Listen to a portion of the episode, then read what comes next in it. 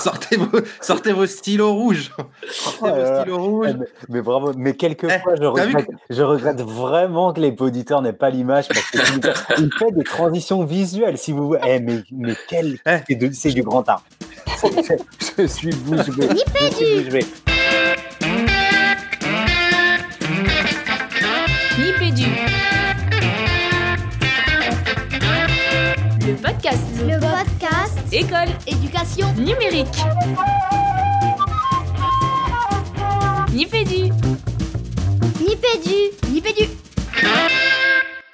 Bienvenue dans Nipédu. Nipédu, épisode 101. Euh, Dalmatien. 101, il me semble que. Ouais, bah, pas mal, j'allais dire. 101, comme diraient les Anglais. Vous les avez entendus Ils sont déjà là, les co-animateurs. Salut Jean-Phi. Salut Régis, t'as la forme? Ouais, bah, très. Je vois que vous aussi, vous faites déjà des blagues. On n'a pas encore Ah, commencé. C'est tout C'est est Monsieur. Aubard, il est chaud. C'est la, c'est la nouvelle année, numéro 101, il est au taquet. Ouais. Salut euh, Fabien.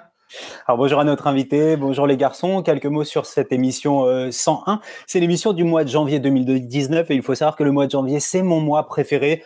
Et sa luminosité, le retour des mésanges, le printemps qui pointe le bout de son nez. En plus, j'ai même eu la fève cette année, donc euh, tout va bien en ce mois de janvier. On est bien installé et puis euh, bah, hâte de partager cette belle grosse première émission de l'année 2019 avec euh, avec une invitée de marque, il me semble, Régis. Ah bah en ce moment il paraît qu'il y a du charivari à l'école, donc euh, on reçoit charivari, enfin alias Aka charivari, Delphine Guichard. Bonjour Delphine. Salut tous les trois, bonjour à tous. On est, comme le disait Fabien, super super content de t'avoir dans l'émission, d'entendre ta voix. Nous on a même la chance de te voir en vrai, ce que, je pense qui est, assez rare pour, euh, euh, ta communauté. On va les appeler comme ça peut-être, mais on va tout de suite. Je vous propose de vraiment dérouler l'émission puisque la première partie va va concerner entièrement Delphine. On veut, on veut tout savoir. Donc, euh, c'est parti pour la première rubrique. Alors euh, bonjour à tous, Euh, donc euh, je suis Delphine, mon nom de scène sur internet c'est Charivari, j'ai j'ai 49 ans, je suis mariée, j'ai deux grands enfants, je joue de la musique dans un petit orchestre près de chez moi et je suis instite on dit professeur des écoles, et blogueuse. Ça fait dix ans que j'enseigne, un petit peu plus que dix ans, et depuis le début, depuis le tout début, depuis que je suis sortie de l'IUFM, je, tiens un blog dans lequel je, partage euh, ce que je crée pour ma classe. C'est pas un blog où je raconte ma vie ou je donne mes états d'âme, c'est vraiment un blog dans lequel je partage euh, des, outils pour enseigner. Donc ce blog s'appelle Charivari à l'école. Euh, ce que je dis souvent, c'est que je l'ai créé à une époque où il n'y avait pas encore énormément de blogs dans le primaire, donc donc je bénéficie de la notoriété des premiers arrivants. Et euh, c'est pour ça que oui, Charivari est, est un blog qui est, qui est pas mal consulté par les, par les profs qui enseignent en élémentaire. Tu as les- tu as l'année exacte de la création euh, du blog en tête, Delphine? Euh, oui, je l'ai créé en 2008. Ouais, donc j'ai envie de dire, ça précède aussi. euh, Or, dans cette émission, on parle beaucoup de microblogage. Tu sais, la, la communauté des poditeurs, on, on- on la retrouve aussi beaucoup sur Twitter. Et c'est vrai que toi, tu as précédé tout ce mouvement, tout ce mouvement-là. Tout à l'heure en off, tu nous disais, il y a beaucoup de blogs enseignants aujourd'hui. Ces blogs, ils ont réussi à, enfin, ils ont pu aussi à obtenir un peu plus de visibilité par rapport à ce qui pouvait se passer, euh, en disant dans les années 2000, parce que le microblogage et les réseaux sociaux sont sont arrivés. Mais, Oui, euh, mais c'est vrai que tu, tu restes aussi, tu restes une référence. Enfin, je pense que quand, quand, par exemple, moi, je suis arrivé dans le microblogage, ça faisait déjà bien des années que je consultais euh, le blog Charivari à l'école. Et, Oui. et- et cette, in- cette- cette initiative, elle t'est venue, euh, elle t'est venue comment? Qu'est-ce qui t'a donné envie de C'est quoi le pourquoi et le comment de, de ce blog? Ah ouais, c'est, ça c'est pas une question dure. Euh, j'ai fait mon mémoire de PE2 sur les ceintures de compétences à l'école. Euh, donc c'est un truc que les ceintures de compétences, c'est un mode d'évaluation dans lequel l'élève progresse comme au judo. euh, il est ceinture bleue de maths, ceinture noire de maths. Et j'ai fait mon mémoire là-dessus. Et dans la soutenance du mémoire, une des conclusions de la soutenance, c'était que le dispositif était super, mais que tout était à créer. Tous les tests, tous les entraînements, tout était à faire. Et une des conclusions, c'était euh, il faut collaborer, coopérer, s'y mettre à plusieurs si on veut euh, créer des, supports pour ça. Et donc, les, enseignants, les maîtres formateurs qui étaient à la soutenance m'ont dit Oh là là, ce que vous avez fait pendant votre année de PE2, il faut absolument la mettre en ligne la partager pour, euh, pour d'autres enseignants. Et c'est comme ça que, quelques jours après ma soutenance, je me suis dit, je vais mettre en ligne mon mémoire et tout ce que j'ai créé pendant mon année de PE2 sur les quelques ceintures que j'avais créées. Et c'est pour, vraiment pour partager le mémoire et les supports de ceinture que j'avais créés à cette époque-là que j'ai créé le blog. Puis une fois que le support, euh, le blog était créé, bon bah c'est naturellement euh, quand j'ai créé d'autres supports, d'autres petites choses pour la classe, je les ai mises en ligne euh, là-dessus. C'est vraiment comme ça que. Tu avais, eu, une appétence pour le numérique. Enfin, on est quand même en 2008. Euh, L'idée de, de, mettre en ligne, de créer un blog, de l'éditorialiser, mais aussi d'avoir euh, toutes les compétences qui vont te permettre de, bah, de le gérer euh, techniquement. C'est pas quelque chose qui t'a impressionné? Tu avais des prédispositions? Euh, J'avais j'avais créé un petit blog. J'étais maman, j'étais maman déléguée dans, dans l'école maternelle de mes enfants, et j'avais créé un petit truc pour pour les parents de l'école. Donc j'avais déjà créé un blog, je savais que c'était simple, ça m'impressionnait pas quoi. Donc euh, voilà, c'est tout. C'est simple de créer un blog, hein. c'est pas c'est pas quelque chose. En tout cas, ça me faisait pas peur. Voilà. Après, c'est vrai que ce que j'ai pas dit, c'est que je suis un site, c'est une reconversion. Et, euh, et qu'avant, je travaillais dans la maîtrise d'ouvrage de projets informatiques. Donc, j'ai un petit. un peu euh, mmh. Voilà, voilà. Clairement. Alors, moi, j'ai une... Ah, vas-y, jean vas-y. Et je peux me permettre la question de comment on passe de la maîtrise d'ouvrage à, au professorat des écoles? Bien sûr. Euh, donc j'ai travaillé 15 ans, euh, j'étais cadre chez euh, Otis, DHL, SFR et euh, j'aimais beaucoup ce que je faisais, c'était super. Et j'avais deux enfants tout petits et, et SFR m'a demandé de, de m'occuper, donc à la fin je m'occupais de centre d'appel et de de pilotage de sous-traitants dans des centres d'appel et, il m'a demandé, SFR m'a demandé de m'occuper d'un autre site que celui dont je m'occupais. Je m'occupais du site d'Orléans, du site de Blois, qui sont tout près de chez moi. Et il m'a demandé de m'occuper du site du Mans, qui est à 2h30 de route. Et, euh, et le Mans, c'était très loin, c'était pas du tout compatible avec, euh, avec le travail de mon mari et, et avec ma vie de maman, euh, avec des enfants de, de 3 et 5 ans. Quoi. Donc, donc quand je suis rentrée à la maison et que j'ai dit à mon mari, voilà, ils m'ont donné Euh, mon mari m'a dit mais tu, tu, ne peux pas accepter. Je lui ai dit mais je vais me faire virer. Et il m'a dit écoute ça fait des années que tu me dis que tu rêvais de devenir prof des écoles et que tu avais loupé ta vocation. Et eh ben c'est là, c'est le moment. Et donc, je me suis fait licencier, du coup, parce que j'ai refusé le poste. Et, grâce aux indemnités de licenciement, j'ai pu euh, prendre un an pour préparer le concours de, de professeur des écoles. Et, voilà comment je suis devenue prof des écoles. C'est vrai que ça faisait très longtemps que euh, j'en discutais euh, avec mes proches en disant que c'était quelque chose qui m'aurait tenté et que je regrettais de ne pas l'avoir fait. Donc, et je regrette pas une seconde, même si, évidemment, il a fallu faire des concessions, notamment financières. C'est pas l'objet de, l'émission, mais, mm. voilà. On, reviendra sur ces, sur ces aspects matériels, je l'espère, dans une autre partie. C'est rigolo, Jean-Philippe, tu sais, parce que depuis des années, je me dis que si un jour j'ai l'opportunité de faire une recherche en sciences de l'éducation, je la ferai. J'espère avec ton aide, tu pourrais peut-être même être mon directeur de thèse sur les, le dynamisme euh, professionnelle et pédagogique des, des reconversions mmh. professionnelles. Et j'ai notamment dans le cadre de missions que tu connais bien et qu'on a partagé tous les deux, j'ai rencontré plein d'enseignants qui étaient euh, qui étaient en reconversion professionnelle et il y a, il y a vraiment un positionnement, euh, une attitude, une façon de, de s'engager dans le métier il me semble, hein, c'est mon hypothèse, qui est, très très particulière. Mais je pense que c'est parce que c'est des gens qui vont après une plus grande réflexion, certainement. Ils rentrent dans le métier avec une plus grosse réflexion sur est-ce que le métier leur convient. Et donc du coup, je pense avec plus de bouteilles, plus de recul et donc plus de conviction. Et c'est ça qui nourrit, je pense, une pratique, euh, j'allais dire, un peu plus euh, énergique et moins... Hmm, peut-être moins subie que ceux qui font ça en formation initiale et qui savent pas toujours très bien dans quoi ils s'engagent, je pense je, me demande s'il n'y a pas un côté aussi, euh, je ne sais pas comment le dire autrement, mais la foi du converti, c'est-à-dire celui qui n'était pas spécialement destiné à ce métier, enfin, tu vois, et quand tu le découvres et qu'il y a un espèce de, parfois, de coup de foudre ou d'effet, mm. voilà, il se passe quelque chose aussi de cet ordre-là, quoi. Enfin, je dis ça. bien sûr. C'est un, peu ce qui s'est passé pour moi. Je n'étais pas destiné à être prof des écoles, et quand j'ai découvert ça, je me dis, mais oui, mais c'est exactement ça que je veux faire. Et donc, je suis rentré là-dedans vraiment à, à, à, 100%. Ça fait euh, sens. Ouais. Bon, en tout cas, on laissera Fabien nous, nous faire ça, une petite thèse là-dessus et on lira ça avec plaisir, Fabien. seulement si Jean-Philippe est mon directeur de thèse. Ouais. Hashtag pression. Je vous propose qu'on rentre dans, dans les dossiers de Nipédu? Parfait. Allez, c'est parti. Les actus, pédagogie, pédagogique, productivité, institutionnelle et recherche.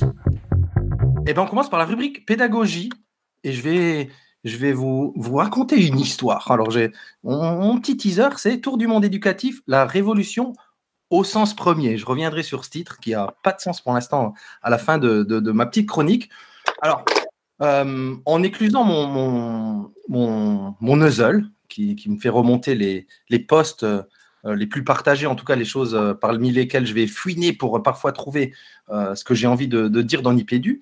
J'ai un article qui m'est remonté et qui m'a paru sympa, qui s'appelle Les six choses qui m'ont inspiré dans les écoles d'Australie et de Nouvelle-Zélande. Donc je me suis emprunté, empressé de, le mettre dans mon pocket et d'aller voir ce que c'était.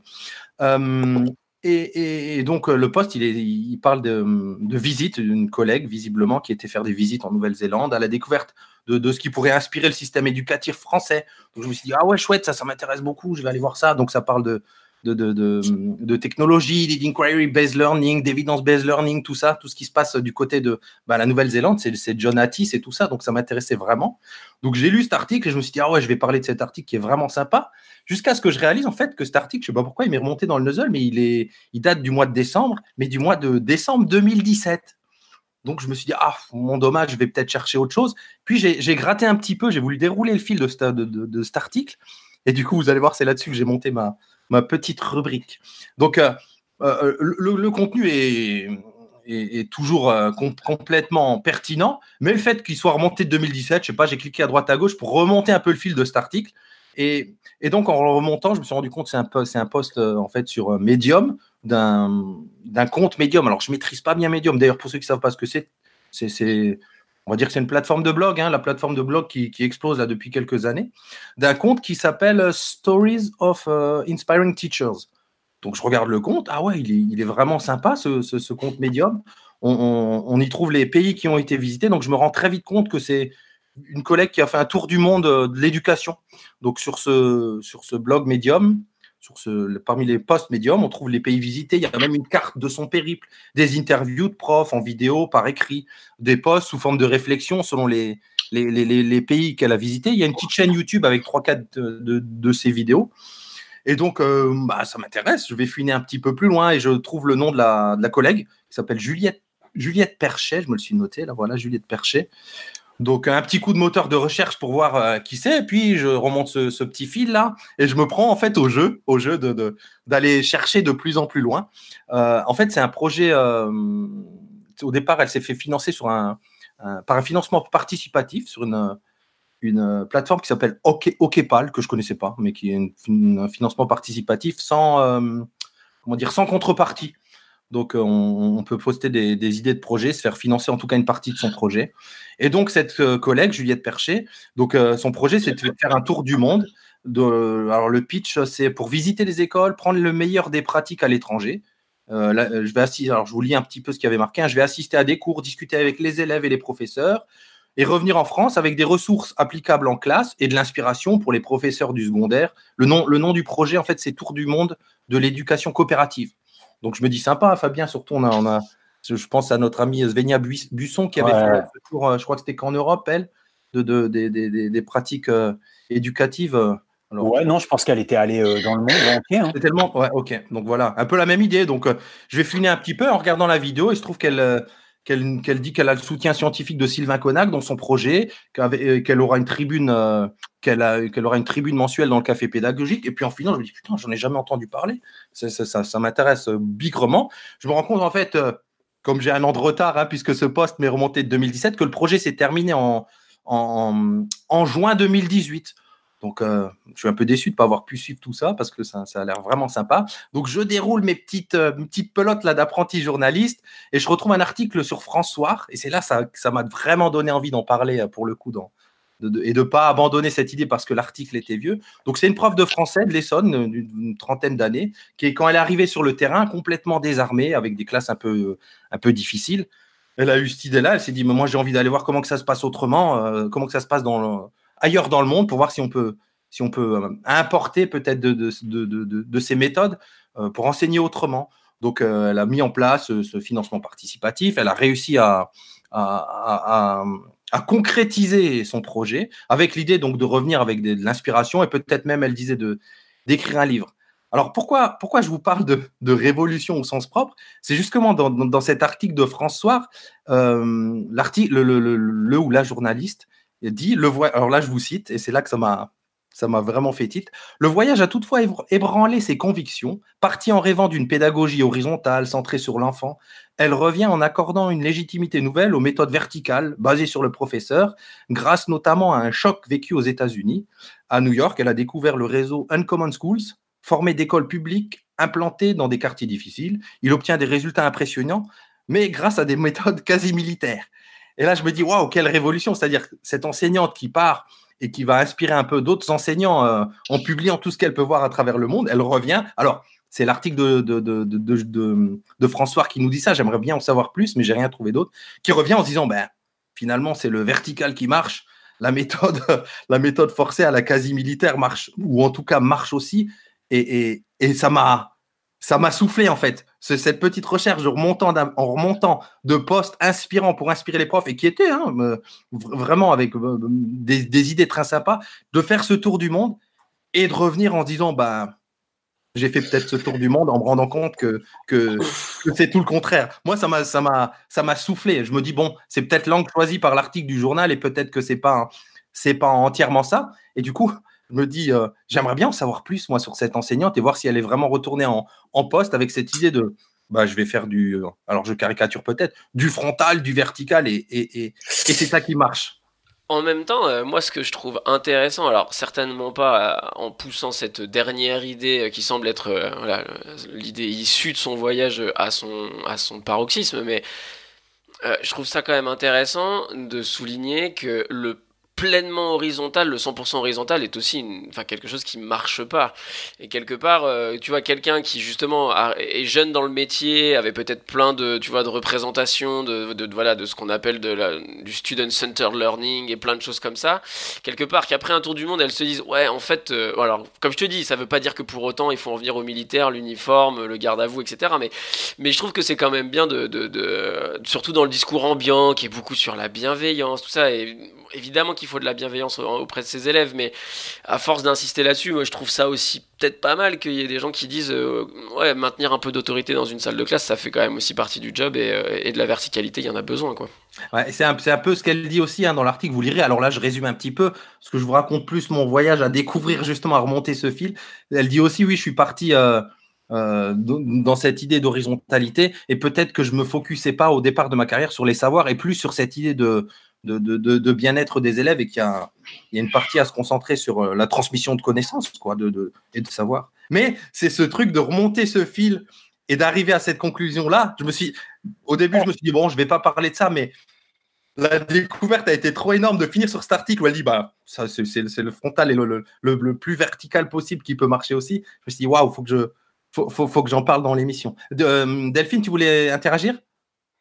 Non, non, je, je, trouve que c'est que, que, la réflexion est vraiment intéressante, que, que cet équilibre justement entre euh, l'implication des élèves, la participation des élèves et la transmission, c'est ça qui fait la qualité de la classe. C'est on peut, euh, si on est en tout entre tout transmissif, on a des élèves qui, qui vont se, détacher de ce qu'on dit, qui vont s'ennuyer, qui vont pas s'impliquer. Mais en effet, euh, ce serait un mythe d'imaginer que les élèves peuvent tout construire tout seuls, tout apprendre tout seuls, sans que, sans que nous, nous apportions des choses à un moment ou à un autre. Mm, mm. Ça, me fait penser à. Tu te souviens de cette intervention qu'on a vécue ensemble, Régis, il me semble, au premier clic, euh, il y a 4 ou 5 ans, de, de, l'association Inversons la classe, intervention d'Olivier Quinet, qui, je le rappelle, est un collègue professeur d'histoire euh, dans un collège de Dordogne, expliquait que, donc, euh, Olivier, c'est un des. On va, moi, je dis ponte parce que j'ai pas un autre mot qui me vient en tête, et puisque l'image d'Olivier m'inspire celle du ponte, il expliquait que sa classe d'histoire géo fonctionne en, classe inversée, mais que pour chaque séquence, il réservait une séance où il racontait l'histoire. C'est-à-dire, il se mettait là en orateur, dans quelque chose de très transmissif. Et il disait, c'est une, c'est une séance que les élèves attendent impatiemment. Donc, euh, je caricature, je simplifie, mais effectivement, on le sait, et Jean-Philippe en parlait tout à l'heure, et j'y reviendrai un petit peu, peut-être un peu plus tard dans une rubrique. Aujourd'hui, eh bien, euh, la juste expression pédagogique, elle est certainement faite de tous ces modes, de toutes ces stratégies qui viennent s'articuler et se coordonner dans une action globale avec des choix de moments, avec euh, voilà une bonne orchestration. Donc, euh, donc on est bien là-dessus. Juste pour revenir sur cette rubrique, Régis, c'est rigolo que tu vives ça parce que moi aussi ces derniers temps, quand j'essaie de faire un peu d'investigation pour cette pauvre émission de podcast, je prends un plaisir fou à, dérouler comme ça le fil de la pelote et de voir où est-ce que ça m'emmène. Euh, on part de la, de la Nouvelle-Zélande. On avait parlé dans une émission de. Tu te souviens de Richard Wells? Euh, qui avait un, blog au départ autour de l'utilisation de, l'iPad en classe et qui a fini par publier un bouquin qui s'appelle A Learner's Paradise euh, pour parler du système éducatif. Euh, néo-zélandais, puisque lui c'est un enseignant en Nouvelle-Zélande. le bouquin est vraiment bien, il est très très enthousiasmant, mais au-delà de ça, peut-être l'écueil, c'est que je me dis que enfin l'écueil, je ne sais pas si on peut parler d'un écueil, on a toujours été à la recherche de ce, de ce paradis perdu de la pédagogie. Vous savez, il y a la Finlande beaucoup, maintenant on parle de la Nouvelle-Zélande, euh, Singapour dernièrement. Donc je pense qu'on est toujours à la recherche des, cités d'or euh, de, de l'enseignement, quoi. À se dire euh, là-bas, ça va être, enfin l'herbe va être plus verte de ce côté-là. Donc ce retour réflexif de cette collègue qu'on pourrait d'ailleurs inviter pour. ok, bim. Donc on va on va chercher Juliette. C'est intéressant, c'est intéressant ce côté-là. Et et l'autre chose que ça m'inspirait, c'est le Uncommon School là, sur les méthodes militaires avec quelque chose de très vertical. Euh, écoute, je vais le dire en catimini, mais je me demande si on n'a pas en ressources additionnelles dans le, dans le book Leaders of Learning. Quand on est dans un gymnase et on a la directrice qui dit Ouais, maintenant, bande de bleus, asseyez-vous et récitez la poésie. Et tout le monde s'y met Ouais, ouais, ouais. On a hein, cette ressource-là. Bah, je suis presque. Le Uncommon, c'est sûr qu'il y a. Alors, je ne sais pas si c'est la même, mais. Ah, euh, moi, je vois aussi. À retrouver dans le MOOC Leaders of Learning, sorti le 1 janvier. Bravo, bravo.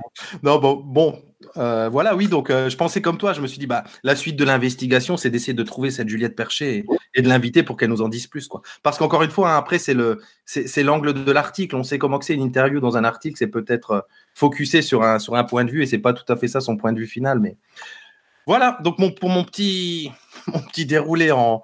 en... Et t'as vu, j'ai dit petit. Moi, mon mot, moi, mon mot c'est, petit, Delphine, je le dis tout le temps. voilà.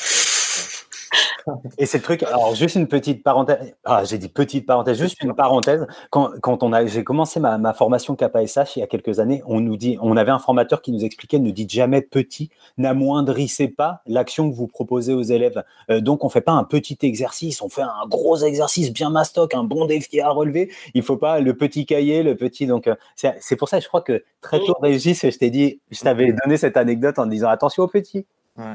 Eh ben, on enchaîne avec une grosse rubrique, la rubrique de Delphine, qui va nous, qui va nous faire la rubrique pédagogique. Pédagogique. À toi, Delphine. Ah, c'est à moi alors, d'accord.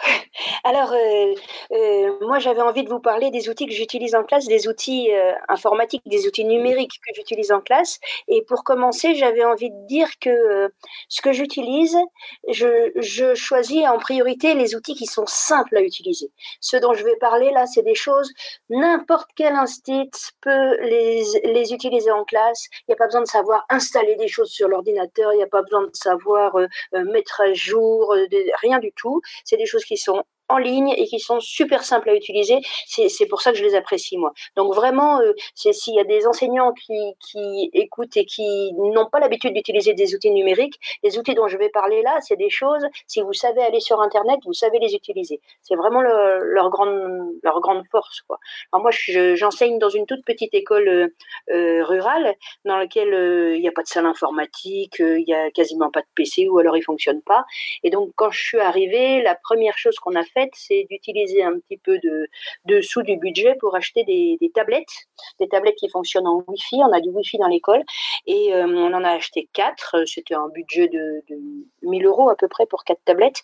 Et, euh, avec ces tablettes, le premier outil qu'on a utilisé, c'est Rallye Lecture. Rallye Lecture, Rallye Lecture, c'est euh, il y aura le, lien hein, sur sur sur le truc de l'émission. Mhm. c'est un outil qui a été créé par Laurent Walter et qui sert à faire des concours de lecture dans la classe. Donc le principe, c'est on met une, une caisse de livres au fond de la classe. On donne le top départ, les élèves ont quatre semaines, six semaines pour en lire le plus possible et on fait un concours. Moi, dans, dans, dans ma classe, je fais même des, des groupes de, alors des groupes de, niveau, on va dire, pour que pour que tout le monde se, sente que c'est possible de gagner. Et le but, c'est d'en lire le plus possible. Le problème, c'est de savoir euh, comment vérifier que l'élève a, a, lu correctement le livre. C'est il faut faire un petit questionnaire, quoi. Et avant, avant Internet, on faisait un questionnaire sur papier, euh, l'élève cochait des cases ou répondait à des questions, et puis euh, s'il avait répondu, s'il avait assez de bonnes réponses sur son papier, on, validait le livre, et ça, ça prenait quand même du temps de créer les questionnaires, de, de, corriger les questionnaires, c'était très long. Et maintenant, grâce à Rallye Lecture, c'est Internet qui travaille pour nous, c'est-à-dire que l'élève lit son livre, va ranger le livre, prend sa tablette, clique sur la couverture du livre, répond à cinq questions, et le machin corrige tout seul, tient les comptes, euh, affiche les podiums, l'élève voit où il en est par rapport à la classe. C'est super motivant. J'ai jamais vu mes élèves lire autant que depuis que j'organise des, des rallyes lecture comme ça dans la classe. Et, c'est surtout euh, euh, super confortable pour l'enseignant parce que, euh, à part sélectionner les livres dans la bibliothèque de classe, j'ai rien à faire. C'est Internet qui fait tout. Donc ça, c'est ça, c'est le, super outil que j'utilise depuis toujours, depuis qu'il existe et, et, dont je me passerai jamais. Voilà, rallye lecture. Ça a trop bien. Trop, bien. Euh, le deuxième outil que j'utilise depuis trois ans, je crois, ça s'appelle Tacite. Alors Tacite, c'est un outil qui sert à euh, travailler la compréhension en lecture. Euh, travailler, vous savez, les inférences, l'implicite, l'élève qui lit j'ai un gros nez rouge et j'amuse les enfants et qui lit bien j'ai un gros nez rouge et j'amuse les enfants, mais qui ne comprend pas que derrière c'est un clown. Voilà. Mmh, mmh, mmh. pour travailler ça, c'est pas simple du tout parce que nos élèves dans une classe ont un niveau très très très très très différent et donc on va proposer des textes en essayant de taper un petit peu au milieu du niveau de la classe et puis euh, et puis euh, les plus faibles n'y arrivent pas et c'est trop facile pour les plus forts. Enfin, vous voyez le truc quoi.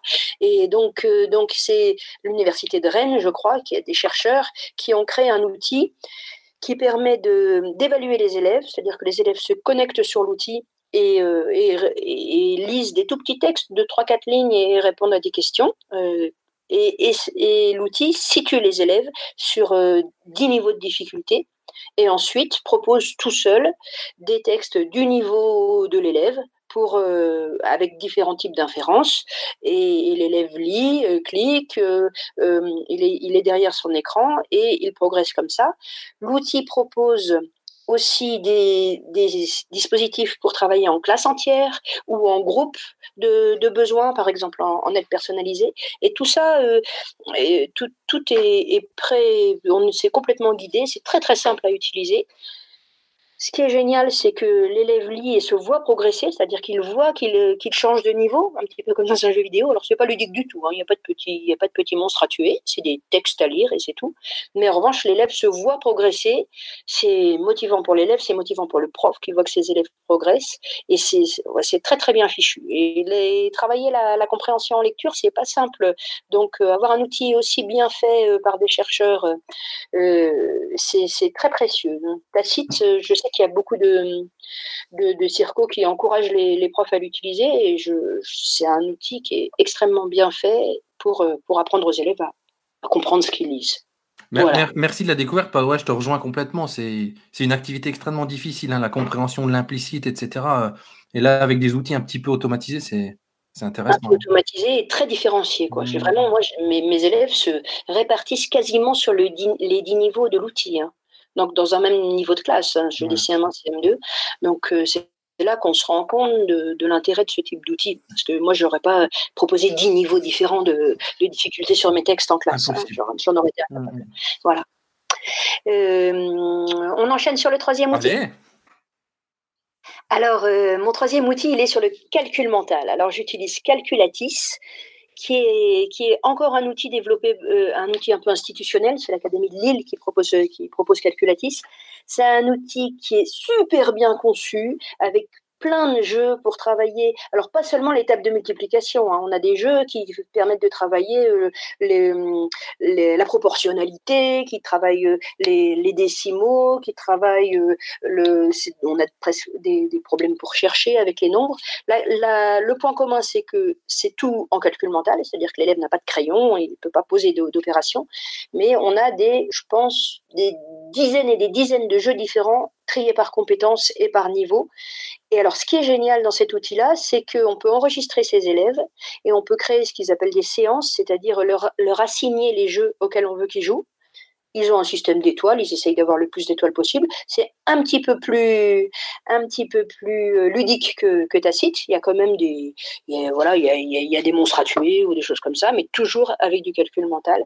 Et hum, donc ça, c'est vraiment un outil qui est très Très, il est très fort sur le plan des maths. On sent que c'est vraiment des profs de maths qui ont conçu les jeux et donc euh, les élèves euh, réfléchissent vraiment. On n'est pas seulement dans le calcul mémorisé, hein. on n'est pas seulement dans les tables. Mmh. Donc ça c'est super.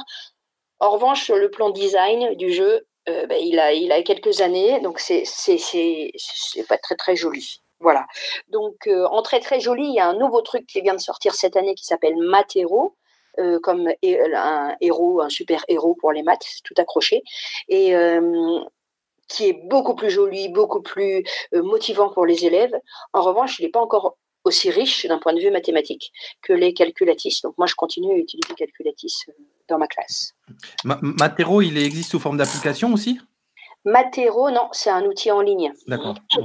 si on n'a pas Internet, euh, on est un peu coincé pour Matero. Hmm. Alors que calculatis sous forme d'application. Ouais.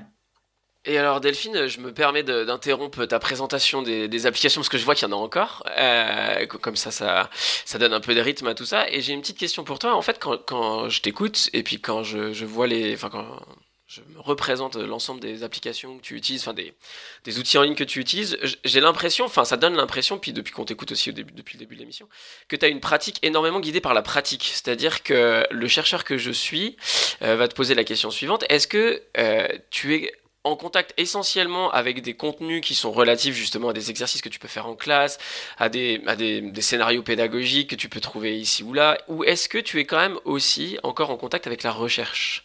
C'est-à-dire est-ce que euh, tu es aussi nourri dans ta pratique par des choses qui proviennent de la recherche ou assez peu finalement? Euh, Assez peu. Euh, est-ce que tu peux préciser ta question euh, en disant les outils qui proviennent de la recherche parce que, euh, Tacite, c'est un bon exemple, non Tacite, ça vient de la recherche. D'accord. c'est vraiment des enseignants-chercheurs en lecture qui ont construit Tacite.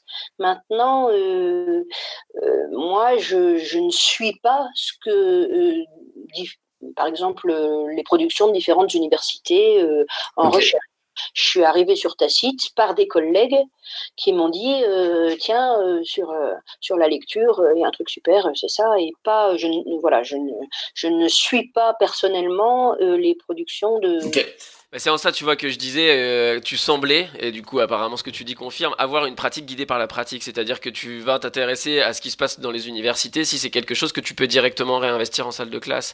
Et finalement, il y a aussi toute une communauté enseignante, et c'était le sens de ma question, il y a aussi toute une communauté enseignante qui va directement s'intéresser, j'allais dire, aux productions scientifiques un peu abstraites et théoriques, et voir à, partir de là ce qu'ils peuvent en tirer. Il n'y a aucun jugement de valeur, bien évidemment, dans ce que je dis là, c'est des types de pratiques différentes, et même, à vrai dire, euh, alors là, pour le coup, c'est un, avis, euh, vraiment au sens, euh, je trouve parfois que comment dire ça Parce que c'est une pensée un peu complexe, mais je trouve parfois que les enseignants qui restent dans leur pratique, c'est-à-dire qui restent justement vraiment nourris par ce qu'ils font faire aux élèves, euh, j'allais dire sont au plus proche de la réalité euh, et dans une espèce de pratique un peu intégrée de beaucoup de choses qui prennent pas le temps de formaliser et que bien souvent quand on écoute des enseignants qui essayent de formaliser des choses, parce que formaliser des choses avec le langage de la recherche prend beaucoup de temps, prend beaucoup de réflexion, etc., c'est souvent des gens qui peuvent avoir une compréhension, j'allais dire que partielle, et voire même parfois partielle, euh, de, certains, euh, de certains contenus.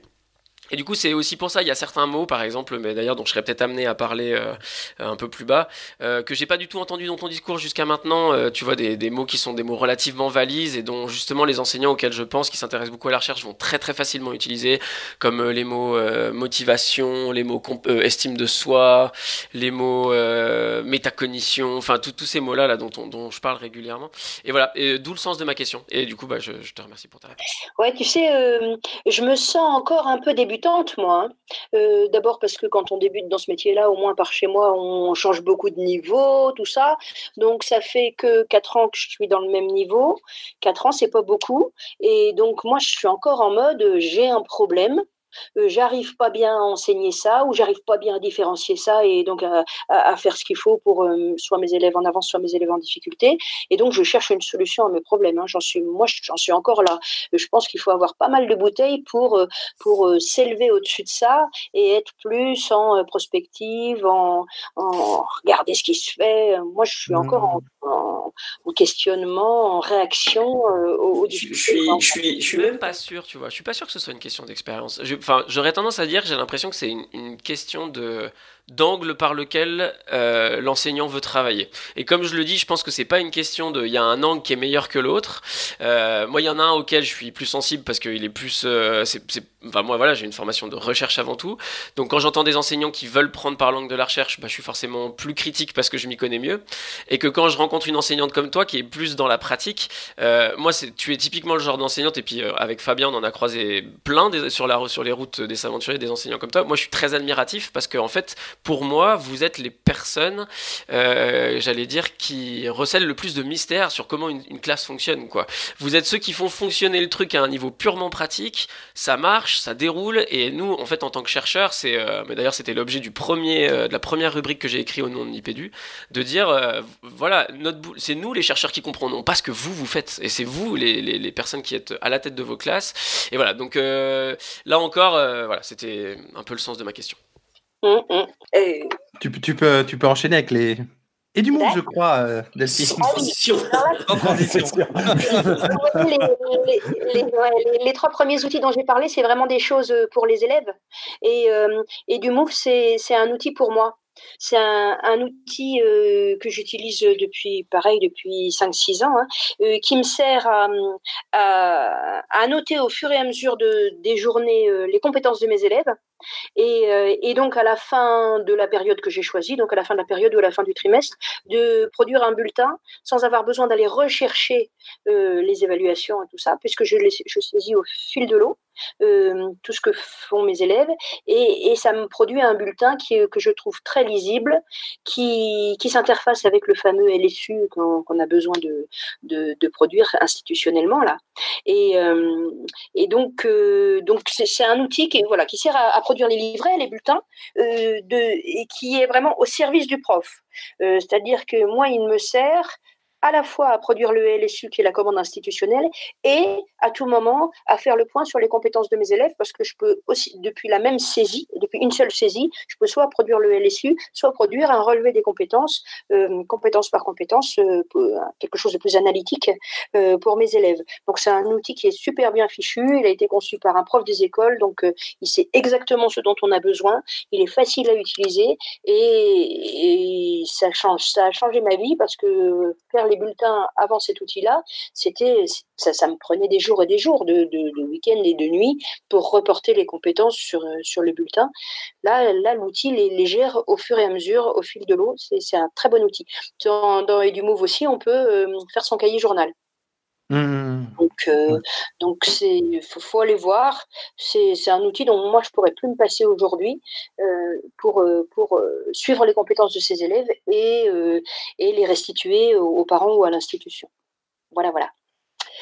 Le dernier, ah, le dernier outil, c'est un petit peu mon chouchou du moment, c'est euh, Classroom. Alors Classroom, c'est une application et puis un outil en ligne sur Internet qui, qui remplace le cahier de liaison. Vous savez, l'espèce de cahier dans lequel on colle les mots pour dire attention, il y a piscine la semaine prochaine, ou bien il y a une sortie avec un petit coupon réponse, euh, vous, voyez, ou, dans lequel le parent écrit le lundi, et le, si tout va bien le mardi matin, euh, l'élève pense à nous le montrer, et donc on répond dedans, et donc le, du coup le jeudi, euh, on a la réponse du parent. Vous voyez vous voyez le truc, ça c'est le cahier de liaison qu'il y a dans la plupart des écoles en France aujourd'hui. Et ce machin, cette antiquité de, cahier de liaison est remplacé par une petite application qui s'appelle Classroom, qui est gratuite, j'insiste, c'est gratuit, gratuit. Euh, euh, donc les, les parents l'installent sur leur téléphone. Et ça me permet de communiquer soit à toute la classe, en, mettant exactement la même chose. Hein. Attention, demain, n'oubliez pas, demain c'est piscine, voilà. Mm. Et tous les parents ont une petite pastille rouge sur leur téléphone qui leur montre que, attention, demain c'est piscine. Et de la même manière que dans le cahier de liaison, je peux écrire un mot à un parent ou à un groupe de parents, par exemple juste les parents délégués, ou voilà, et, ils reçoivent ça sur leur téléphone. C'est comme ça, l'interface est très proche d'un d'un Twitter ou d'un d'une interface de messagerie. Mmh. Euh, tous les parents savent utiliser ça et euh, ça nous donne une interactivité avec les familles qui, m'a changé la vie. Euh, l'intérêt, c'est que j'ai plus de mots à taper, à mettre en page, à, photocopier, à, à, massicoter, à faire coller à la bonne page et à vérifier le lendemain que les parents ont signé le mot. C'est fini, ça. C'était avant. Maintenant, je tape mon mot, euh, que ce soit quelquefois, euh, ça nous est tous arrivé de dire Oh là là, s'il y a piscine demain, j'ai oublié de rappeler aux parents qu'il fallait, qu'il fallait apporter les affaires. Et ben moi, euh, même si c'est 17 heures et que les élèves sont partis, je tape mon petit mot et je clique et ça y est, toutes les familles sont informées. je sais, message par message, je, vois qui l'a vu, qui l'a pas vu. Je peux relancer, je peux demander que le mot soit signé, c'est-à-dire que les parents doivent intervenir sur le message pour, pour signer. Je peux créer des petits coupons réponses où le client le parent clique sur euh, mon fils vient demain ou mon fils euh, apportera un gâteau ou mon fils apportera une boisson par exemple. Donc c'est vraiment l'outil qui m'a changé la vie dans ma relation avec les familles. Évidemment, je suis directrice, donc je suis encore plus concernée parce que je peux ah écrire toutes les classes d'un coup. Euh, donc ça, nous a vraiment changé la relation. Je, parlais de cahier de liaison, mais ça fait aussi office de cahier de vie. Le cahier de vie, c'est un, cahier qu'on utilise plus régulièrement en maternelle, dans lequel on raconte, on met des photos, des anniversaires, des activités qu'on a faites en classe. Et ça, moi, donc j'ai mon téléphone, je prends la photo de, ce qu'on est en train de faire en art visuel ou en sport, et je clique, et pouf, instantanément, tous les parents ont la photo sans attendre qu'elle soit euh, imprimée ou qu'elle soit déchargée sur un blog ou je ne sais quoi. C'est instantané, les parents peuvent en parler le soir avec leur enfant. Ça, donc l'interactivité est bien meilleure que quand on doit attendre la fin de la semaine ou, la fin du mois pour faire le cahier de vie et, raconter ce qu'on a fait dans le mois. Mmh. Donc euh, ça, Classroom, encore une fois, c'est gratuit. Il y, a une, option premium. Les parents peuvent, euh, euh, payer. Évidemment, c'est le, le modèle économique du truc. Euh, mais, ça fonctionne très bien avec, le 100% gratuit. Donc, nous, on a vraiment arrêté le cahier de liaison papier. C'est la condition pour laquelle pour avoir tout le monde en fait. Donc on a dit bon bah nous on passe par Classroom et même dans mon petit village où par exemple j'ai un certain nombre de parents qui n'ont pas d'email euh, dans, mes familles. Euh, en revanche, ils ont tous un téléphone. Dans toutes les familles, il y a un téléphone connecté à Internet. 100% des familles. Et donc, euh, donc, je communique comme ça avec, avec toutes mes familles. C'est vraiment extra. Voilà. Mon coup de cœur. Toute ton école est passée sous, pour les deux derniers outils, pour EduMove et Classroom, tu as fait passer toute l'école sous ces outils-là? Oui, oui, oui, oui, alors vraiment, c'est pas difficile une, fois qu'on y a goûté de, tout le monde est conquis, hein. aussi bien les parents mmh. que, les enseignants. Euh, j'ai pas aucune résistance. Mmh, mmh, bon, euh, moi j'ai juste envie de dire un grand merci pour, le, pour tous les profs qui nous écoutent parce que c'est le genre de, de petites pépites dont on a toujours envie de savoir plus. Qu'on a, c'est vrai que moi j'ai entendu parler depuis longtemps des du Move, j'ai jamais eu l'occasion de tester. Classroom aussi. Là, tu donnes d'autant plus envie de, de tester ça. Donc les profs qui nous écoutent, je pense que ces petites pépites, ils ont hâte d'aller voir et de cliquer sur les liens qui seront Fabien dans les notes de l'émission. J'aimerais bien savoir pourquoi il y a le Fabien. Est-ce que c'est pour la transition ou est-ce que ça veut dire pépère Les deux, les deux, mon général. alors, on a une invitée qui a, qui a, été euh, parfaite et très studieuse et qui nous a mis toutes les notes de tous les liens. Donc, ça sera, ça sera très simple avec un grand plaisir, euh, Régis. Mais il faut que tu lances la rubrique suivante. Alors, la rubrique suivante, on va, on va, on va faire voyager les poditeurs. Hein on va les faire voyager et peut-être même sourire avec la musique qui est en train de passer normalement si on a bien fait le montage en, fond. Euh, on vous emmène, sans vous en dire plus peut-être avant la capsule Fabien, ou tu veux en dire plus avant ou après? Ah ben vas-y, dis-nous où est-ce qu'on emmène les auditeurs On vous amène de l'autre côté de, de l'Atlantique, en Amérique.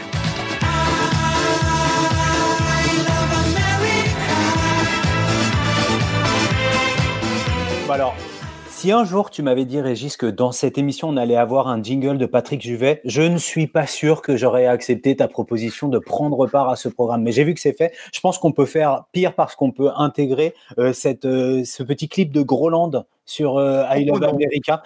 non, euh, dans les notes de l'émission, on verra. Ah, dans les notes de l'émission, ok. ah oui, c'est ça, peut-être qu'elles y seront ou pas. Donc, euh, euh, vous allez entendre des personnes dont on a beaucoup parlé ces derniers mois. c'est Julie Higounet et Jérôme Train, qui sont deux conseillers pédagogiques, deux conseillers pédagogiques, pas de n'importe où, mais conseillers pédagogiques pour le réseau euh, Mission laïque française Amérique du Nord. Donc, ils se baladent partout sur le territoire nord-américain, donc États-Unis euh, plus Canada. Et euh, ils se sont proposés, Julie et Jérôme, qui sont les deux auteurs. J'ai entendu Patrick Juvet en fond qui a été lancé pour me déstabiliser vous allez, euh, vous allez les retrouver. Euh, bah, je pense, euh, on ne sait pas trop parce que Julie, vous allez l'entendre. Elle dit vous retrouvez-nous chaque mois. Ça sera peut-être chaque mois ou peut-être ce sera en alternance avec avec la récré de Jean qu'on salue parce qu'on sait qu'il a un mois de janvier très chargé. Donc des bisous à Jean, papa à quoi, à, quoi tu joues. donc ça sera peut-être alterné, mais ils vont nous faire voyager au travers du territoire nord-américain pour aller explorer, découvrir des initiatives enseignantes du réseau Mission laïque française Amérique du Nord. Donc ce soir, les garçons, on part dans un un pays qui est cher à Régis, je le sais, c'est le Canada et plus particulièrement cette très belle région francophone. Euh, alors j'espère qu'ils sont au Québec et pas au, Nouveau-Brunswick parce que je vais me faire allumer euh, ensuite. C'est pas grave. On va dire du côté du Canada francophone et plus particulièrement à Berthierville. Donc ça, c'est la commission scolaire de Samar. Si vous ne savez pas ce qu'est une commission scolaire, bah, je vous invite à aller regarder un petit peu comment est architecturé le système scolaire euh, québécois. Et c'est Isabelle Robert qui va nous parler pour elle et pour Martine Arpin, qui n'est pas euh, dans la capsule, de, quelque chose qu'elle a mis en place. On a parlé atelier euh, d'écriture tout à l'heure avec euh, et de lecture avec Delphine. Bah, elle aussi va nous parler de ses ateliers d'écriture et de lecture au primaire. C'est le titre de leur blog. On revient encore sur cette thématique du blog enseignant. J'en dis pas plus. Et puis on vous laisse entre les mains de Jérôme, Julie, Isabelle et Martine pour cette petite capsule de 5 minutes. Bonjour Et bienvenue dans cette première capsule MLF America. 5 minutes tous les mois pour faire un détour de l'autre côté de l'Atlantique et vous faire découvrir des pépites. Pour vous accompagner dans cette quête, deux animateurs, Julie et Jérôme. Ce mois-ci, nous partons dans le froid québécois à la rencontre d'une enseignante, Isabelle Robert, dans sa classe de CP. Elle va nous présenter ses ateliers d'écriture. Pour ceux qui ne connaissent pas encore, c'est un levier puissant pour décupler l'envie d'écrire en 10 minutes chrono. À toi, Jérôme. Bonjour Isabelle, et je vais te laisser te présenter d'abord. Qui es-tu? Alors oui, mon nom c'est Isabelle Robert. J'enseigne euh, en première année à Berthierville, une classe euh, du Québec dans un milieu défavorisé. Je fais l'atelier d'écriture et l'atelier de lecture là dans ma classe. Est-ce que tu pourrais nous en parler un peu plus? Comment est-ce que tu as découvert ça? Comment est-ce que tu as mis ça en place dans ta classe? Et puis les changements que tu as pu euh, constater? Alors, on va y aller avec comment j'ai découvert ça. Ben, en fait, c'est en lisant les écrits de Lucy Calkins. Euh, ça m'a beaucoup interpellée parce que dans ma pratique, euh, il me semble que ça manquait au niveau dans mon enseignement de la lecture de, et surtout de l'écriture. Je me demandais comment bien enseigner aux élèves l'écriture au lieu de juste leur donner des tâches d'écriture à faire. Alors, comment bien enseigner l'écriture et les voir progresser. Ce que j'aime, c'est tout le, le, côté où on utilise la littérature jeunesse. Alors, on montre à écrire avec les livres d'auteur parce qu'on regarde qu'est-ce qui fait un bon texte narratif. Alors, on va explorer euh, des textes qu'on aime, des livres qu'on aime, et puis on est à même à découvrir pourquoi on l'aime ce, ce livre-là? Qu'est-ce qu'a fait l'auteur qu'on pourrait faire nous aussi? Puis on a nous, un souci d'enseigner le processus d'écriture aux élèves, euh, ce, ce, ce comportement-là authentique de tous les auteurs, c'est-à-dire de penser à une idée, planifier, écrire, réviser. On fait pratiquer les enfants à, à faire beaucoup de textes quand ils sont petits pour vivre. Le processus, c'est vraiment l'intégrer. Et puis, euh, on va euh, écrire à tous les jours. C'est quelque chose que j'aime beaucoup. Ça nous permet d'écrire à tous les jours et d'enseigner quelque chose de nouveau à tous les jours pour rendre les textes de nos élèves encore plus euh, plus fort, plus puissant. Alors euh, au niveau de l'atelier de lecture, ben évidemment quand j'ai intégré l'atelier d'écriture puis quand j'ai été à l'aise, ça venait de soi que j'allais intégrer les ateliers de lecture qui viennent aussi de Lucy Calkins. Encore une fois, les élèves vont écrire euh, vont lire des livres à leur niveau. On respecte leur rythme. Ce qui fait la différence, c'est d'écrire beaucoup et de lire beaucoup aussi. Alors ils ont la possibilité au travers de l'atelier de lecture de lire à tous les jours après un enseignement explicite. Et puis, il y a tout le volet de lire avec un partenaire qui est très important. Moi, je suis en milieu défavorisé, alors j'ai besoin de méthodes d'enseignement qui vont chercher tout le monde. Alors, avec ça, ben, je trouve que les élèves, euh, puisqu'ils peuvent aller à leur rythme, qu'ils lisent des, livres à leur niveau, euh, ça les rend euh, fiers. Ça fait en sorte qu'ils euh, sont motivés on veut qu'ils écrivent avec des vraies intentions. On veut qu'ils lisent aussi avec une, intention de découvrir, avec une intention aussi de de, de, de, de ressentir, de ressentir des émotions face aux lectures qu'ils feront. Ça fait des, des, lecteurs, des lecteurs. On veut créer des lecteurs pour la vie, et non des, des liseurs qui vont que décoder des textes. Alors on va au-delà de ça. Et puis au niveau d'écriture, ben on ne fait pas juste faire faire l'écriture, on écrit avec l'intention de, de, de publier. J'ai vu que d'ailleurs c'était assez épuisant comme journée. Tu n'arrêtes pas. Non, il faut être bien préparé. Euh, c'est sûr que, comme euh, Amanda Hartman disait, si on n'est pas épuisé après un atelier d'écriture, il y a quelque chose qu'on n'a pas fait correct. Ça demande beaucoup de préparation, de planification. Et puis, oui, quand ils écrivent, ben moi, je suis en entretien. Je, je fais le plus euh, de rétroaction possible à mes élèves. Alors, je vais les voir comme ça, de façon individuelle ou en petits groupes. On va travailler en petits groupes pour euh, pouvoir les aider parce que la puissance, on sait, la rétroaction en cours d'apprentissage est vraiment, c'est quelque chose que les recherches là euh, nous disent là qui, qui, est très très très important et qui fait une différence dans la progression des élèves.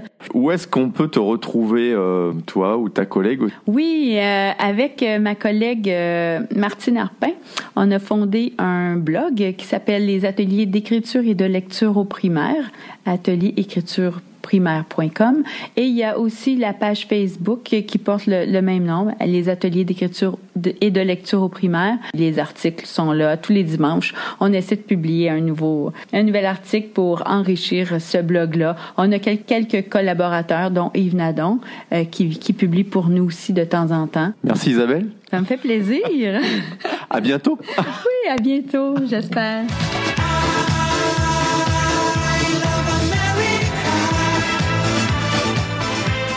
Bon, génial. Un, grand merci à, nos copains d'Amérique, Julie et Jérôme.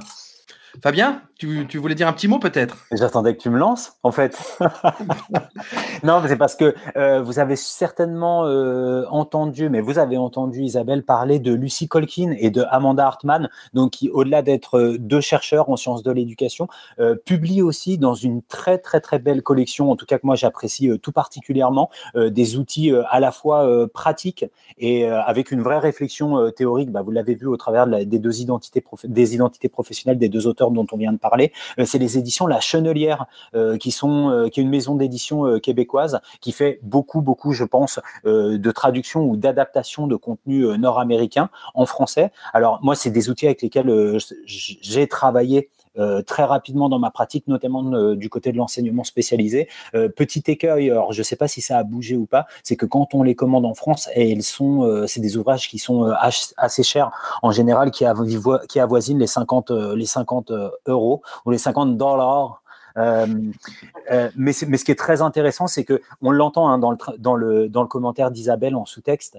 Euh, ça va vraiment, allez, je lâche le gros mot, sont des méthodes euh, sur lesquelles vous allez vraiment pouvoir développer toute une, toute une pratique à chaque fois. C'est un écosystème de fonctionnement et euh, moi j'avais l'habitude de, de, prendre euh, une édition, enfin un manuel de la chenelière ou un livre du maître la chenelière et vraiment de, me le coltiner pendant l'été et de me dire qu'est-ce que je vais en faire, moi, comment je vais l'adapter à ma sauce et comment je vais faire reposer, euh, bah, mettons, mes, séances ou mes séquences de, production d'écrit sur ce principe, sur ce modèle-là, sur cette méthode-là. Donc, euh, une édition euh, qui est chaudement recommandable. Et recommandée, donc. Bah on enchaîne avec. alors, comment le dire? Si vous avez de la chance, vous l'entendez dans l'émission, je vais l'intégrer dans l'émission, cette chanson euh, euh, pour, la récré de, de, Delphine. Si jamais vous ne l'entendez pas, parce que peut-être que comme sur Facebook, l'émission va se faire éjecter de SoundCloud s'il a des reconnaissances automatiques de chansons, c'est pas grave, on va tenter, on va pirater. Si vous l'entendez là, c'est très bien. Sinon, allez l'écouter. Devant le portail vert de son école primaire, on le reconnaît tout de suite. Toujours la même dégaine avec son pull en laine, on sait qu'il est un stit. Il pleure la fermeture à la rentrée future de ses deux dernières classes. Il paraît que le motif c'est le manque d'effectifs, mais on sait bien ce qui se passe. On est les oubliés. Delphine va nous parler de, de Gauvin Delphine? Oui, c'est ça. C'est ça, c'est sa toute dernière chanson qui, vient de sortir. Hein, donc, euh, je suis pas étonnée si, vous ne la connaissez pas encore, et euh, qui s'appelle Les Oubliés. Et alors, qui me touche particulièrement parce que il y décrit la situation d'une école rurale qui ferme. Et euh, donc, le, début, c'est de, devant le portail vert de son école primaire. On le reconnaît tout de suite. Toujours la même dégaine avec son pull en laine. On sait qu'il est un. Il pleure la fermeture à la rentrée future de ses deux dernières classes. Il paraît que le motif, c'est le manque d'effectifs, mais on sait bien ce qui se passe, on est les oubliés. Et donc, euh, il parle de, bah, des, médecins qui s'en vont, de la boulangerie qui ferme, de, de, tout ce qui se passe dans nos petits villages. Moi, j'enseigne dans, dans un village de 500 habitants en, en regroupement pédagogique, hein, dans un tout petit village, et où cette année, on a fermé une classe aussi, alors qu'on a plus d'élèves qu'avant. Euh, donc, euh, on voit bien, c'est exactement ça. Hein. C'est vrai que dans les journaux, on dit on ferme les écoles rurales parce que les effectifs baissent, mais chez nous, ça baisse pas, et pourtant, on ferme quand même. On a fermé, c'est pourquoi, hein, parce qu'il fallait dédoubler les classes de CP en, en, ZEP, il fallait trouver des postes, et, on avait des effectifs qui étaient, qui étaient sympas, on était 22, 23 par classe, donc, euh, donc il fallait qu'on monte à 28, 29 comme partout ailleurs, mais, mais on sent bien que, on sent bien que l'école rurale, elle est loin de Paris, et donc euh, pas forcément très importante pour, euh, pour les décideurs parisiens. Voilà, c'est exactement ce que dit en tout cas cette, jolie chanson de Gauvin. Ah, J'ai envie de dire merci pour cette, pour cette récré aussi euh, combative qu'émouvante pour le coup. Alors, merci à Delphine. Euh, alors, on enchaîne avec, je crois bien, euh, notre chercheur et rocker préféré, ou rocker chercheur, chercheur rocker, je sais pas. Jean-Phi, dans l'ordre que tu préfères, chercheur rocker ou rocker chercheur? Ah, il a oublié son micro, donc euh, plutôt chercheur que rocker. je voulais dire ça dépend des jours. Sciences de l'éducation, sciences cognitives, la recherche. De quoi vas-tu donc nous parler dans cette émission? Ok, bah moi les gars, écoutez, je vais, je vais faire euh, court pour aujourd'hui et je vais commencer par euh, boucler un peu sur euh, ma rubrique de la, du, du mois dernier. Euh, Rappelez-vous, on avait parlé euh, métacognition, mais je, je, suis sûr que vous vous en rappelez. Euh, parce qu'en fait, en introduction, enfin dans les rubriques, j'allais dire ordinaires, que l'on trouve dans les cahiers pédagogiques, dans le numéro 550, donc le dernier numéro en date, nous avons une intervention de Jean-Michel Sarkatchouk, qui était euh, à la seconde conférence du comité scientifique de l'éducation nationale, présidé par euh, notre cher euh, Stanislas Dehaene, dont le thème, euh, vous le devinerez jamais, était métacognition et confiance en soi. Dis-moi pas que c'est pas vrai. Et pardon? Dis-moi pas que c'est pas vrai. Mais si, je, je t'assure, je t'assure. et, euh, et, voilà, et j'ai été, euh, comment dire, enfin, je, je n'ai pu que relever, euh, déjà l'article commence d'une manière que j'ai trouvé euh, plutôt euh, sympathique puisque euh, attendez je, je l'ai trouvé c'est vraiment au tout début et j'ai trouvé ça vraiment drôle la première phrase commence par première déception dans cette journée. Donc on, sait de suite qu'on va lire un papier où, globalement on a, on a, une liste de déceptions, euh, ce que j'ai trouvé assez euh, voilà. Et euh, notamment un truc qui est souligné donc par Jean-Michel Zirkachouk et dans lequel ben j'ai reconnu des propos que j'ai tenus le, le, mois dernier, c'était sur notamment le la, problème de, du sens mis derrière ce, ce, terme métacognition et notamment ce qu'il souligne c'est que dans la bouche de beaucoup des intervenants en fait on trouvait des mots, enfin un mot qui avait en fait une signification différente et voilà, et, je trouve que c'est assez représentatif du fait euh, que euh, ces espèces de mots valises, euh, chacun en fait un peu ce qu'il veut, et, voilà. Et vu que bon bah je suis tombé là-dessus pendant ma veille pour cette pour le numéro de ce mois-ci, je, n'ai pas pu m'empêcher de voilà de, de, faire une petite de boucler la boucle comme on dit. Et puis, euh, pour ce qui était de ce mois-ci, euh, et ben là encore, euh, je me suis inspiré de ce numéro 550 des cahiers pédagogiques qui consacrait son dossier à l'esprit critique. Et ça me semblait être dans la droite lignée de, de, de, mes propos sur la métacognition, parce que l'esprit critique, comme la métacognition, fait pour moi partie de ces mots qui éclairent dans le fond de mon cerveau un espèce de gyrophare qui me fait dire attention, attention. Euh, il est tout à fait possible d'en parler très sérieusement et de dire des choses très intéressantes, mais il est aussi tout à fait possible d'en dire des choses qui vont beaucoup trop vite. Euh, et donc, euh, à mon sens, il y a trois choses sur lesquelles en général ce type de mots euh, m'alerte et c'est le cas pour l'esprit critique. la première chose c'est qu'on en fasse une réification donc euh, typiquement, si je devais le dire vite, euh, qu'on envisage l'esprit critique chez les élèves un peu comme un muscle ou comme, un, comme une zone du cerveau ou comme un réseau neuronal ou enfin ce que vous voulez, mais quelque chose qui en fait euh, voilà serait vraiment une une, aptitude qui, quel que soit le contenu dont il est question, euh, serait commune, serait euh, toujours la même. Euh, or, je pense que en fonction du contenu dont il sera question, en fonction de ce qu'on sait ou de ce qu'on sait pas, on pourra tout à fait faire preuve d'un excellent esprit critique à gauche et pourtant faire preuve d'un très très mauvais esprit critique à droite.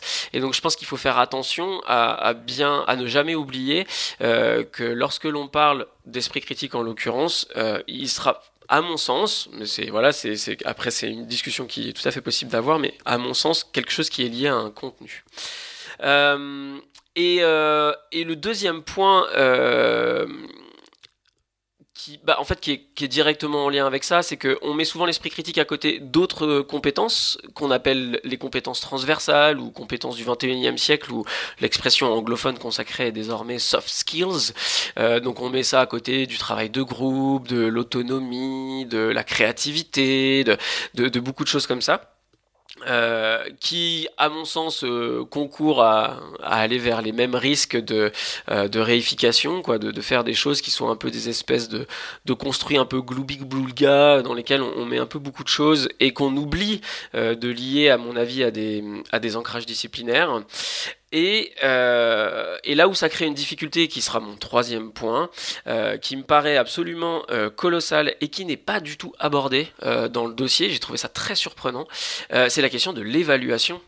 Tout simplement parce que si on part du principe que ces compétences, appelons-les comme ça, disons, doivent rentrer dans ce que l'école doit, enfin ce en quoi l'école doit accompagner, ce vers quoi l'école doit accompagner les élèves, ce en quoi l'école doit former les élèves, euh, la question est de dire, euh, alors est-ce que c'est quelque chose qu'on laisse un peu, euh, j'allais dire, sans cadre, c'est-à-dire que c'est un truc en plus, et donc c'est pas quelque chose qu'on évalue, ou est-ce que c'est quelque chose que derrière lequel on doit être en mesure de dire, de discriminer un élève qui aurait développé un bon esprit critique dans, sa, dans une discipline donnée, hein, je ne vais pas tirer moi-même une balle dans le pied, ou est-ce que c'est quelque chose qu'on laisse un peu, j'allais dire, comme une forme d'évaluation sur lequel on n'aurait aucune explicitation des aucune explicitation des, des indicateurs que les élèves pourraient fournir. Euh, euh, voilà. Et j'ai trouvé ça euh, voilà, surprenant qu'au bout du compte, on n'ait aucun enseignant ou aucun enseignant-chercheur, puisque, et puis même, je crois qu'il y a aussi des conseillers pédagogiques qui interviennent dans ce dossier, qui, qui n'adressent cette question, parce que pour moi, c'est c'est bien celle-ci qui nous aiderait. C'est-à-dire que si on se creusait le cerveau sur comment évaluer euh, l'esprit critique, c'est ça qui nous aiderait à le déterminer, c'est-à-dire à mieux le définir et euh, à savoir en quoi un esprit critique pourrait être différent, euh, en quoi la démarche à suivre pourrait être différente en fonction de si je suis en mathématiques, si je suis en littérature, si je suis en, en biologie, en sciences humaines et sociales, etc. voilà, ce sont mes remarques à la lecture de ce dossier du numéro 550 des cahiers pédagogiques pour aller vite puisque je pourrais y passer 4 heures. Et, et, et, en vrai, qu'on t'écouterait bien 4 heures parce que moi, je suis toujours aussi fan, hein, de plus en plus. Hein. Vous êtes trop bon avec moi. Non, non, non, non mais c'est vrai que bon, euh, tu, tu, tu, soulèves à chaque fois des points essentiels, quoi, donc euh, qui résonnent fort. Donc euh, merci, merci Jean-Phi. Et je crois que l'idée, c'est justement de ne pas s'éparpiller, les garçons. Hein, on s'est dit, euh, parce que voilà, les 4 heures, on les tiendrait sur rien, rien que sur ce, thème. Euh, et on enchaîne donc eh, avec la rubrique institutionnelle. Institutionnelle. Euh, je me colle euh, à l'introduction, en tout cas, de cette euh, dernière rubrique qui sera une rubrique institutionnelle, en vraiment comme, comme une opportunité de vous lancer les uns et les autres autour de, cette question. Donc, tu as bien sorti tes stylos rouges, Régis, parce qu'il sera bien de, il sera bien question de stylos rouges dans les minutes qui suivent. Donc, vous avez vu hein, cette habile construction sémantique qui, qui, qui consiste à ajouter un adjectif de couleur à un substantif pour déterminer un mouvement spontané, social, populaire, en général tourné vers un certain nombre de revendications. Donc côté enseignant, on est sur les stylos rouges. Alors je vais pas, euh, je vais pas faire l'affront à nos auditeurs de vous présenter les stylos rouges, mais un petit peu comme Régis, j'ai voulu euh, en savoir un petit peu plus sur, euh, sur les stylos rouges, euh, c'est plutôt un volet de l'éducation qui, euh, qui ne, alors je vais pas dire qu'il ne m'intéresse pas trop, mais par lequel je me sens moins concerné, étant donné que, comme vous le savez, j'ai lâchement abandonné la classe déjà depuis des années, étant donné que c'est un contexte qui est beaucoup trop compliqué pour moi, donc j'ai préféré prendre la fuite.